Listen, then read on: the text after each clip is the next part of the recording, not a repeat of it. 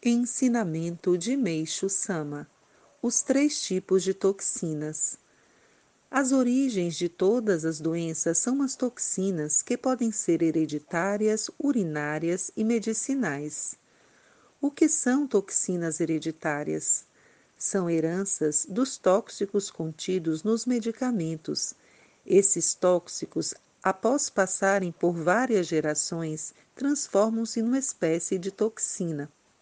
As toxinas urinárias são decorrentes da urina que não é eliminada em consequência do atrofiamento da atividade renal.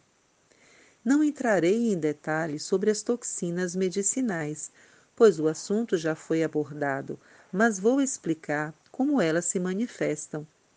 Seus principais sintomas são febre, dores, coceira, diarreia, vômitos, dormência, mal-estar, etc.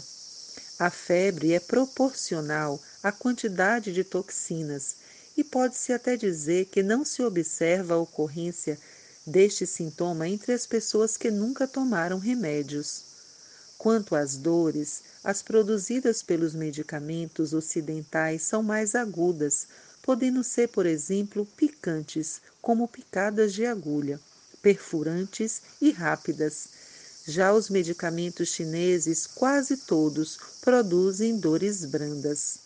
Boas Novas do Paraíso, em 5 de fevereiro de 1947, retirado do livro A Verdadeira Saúde.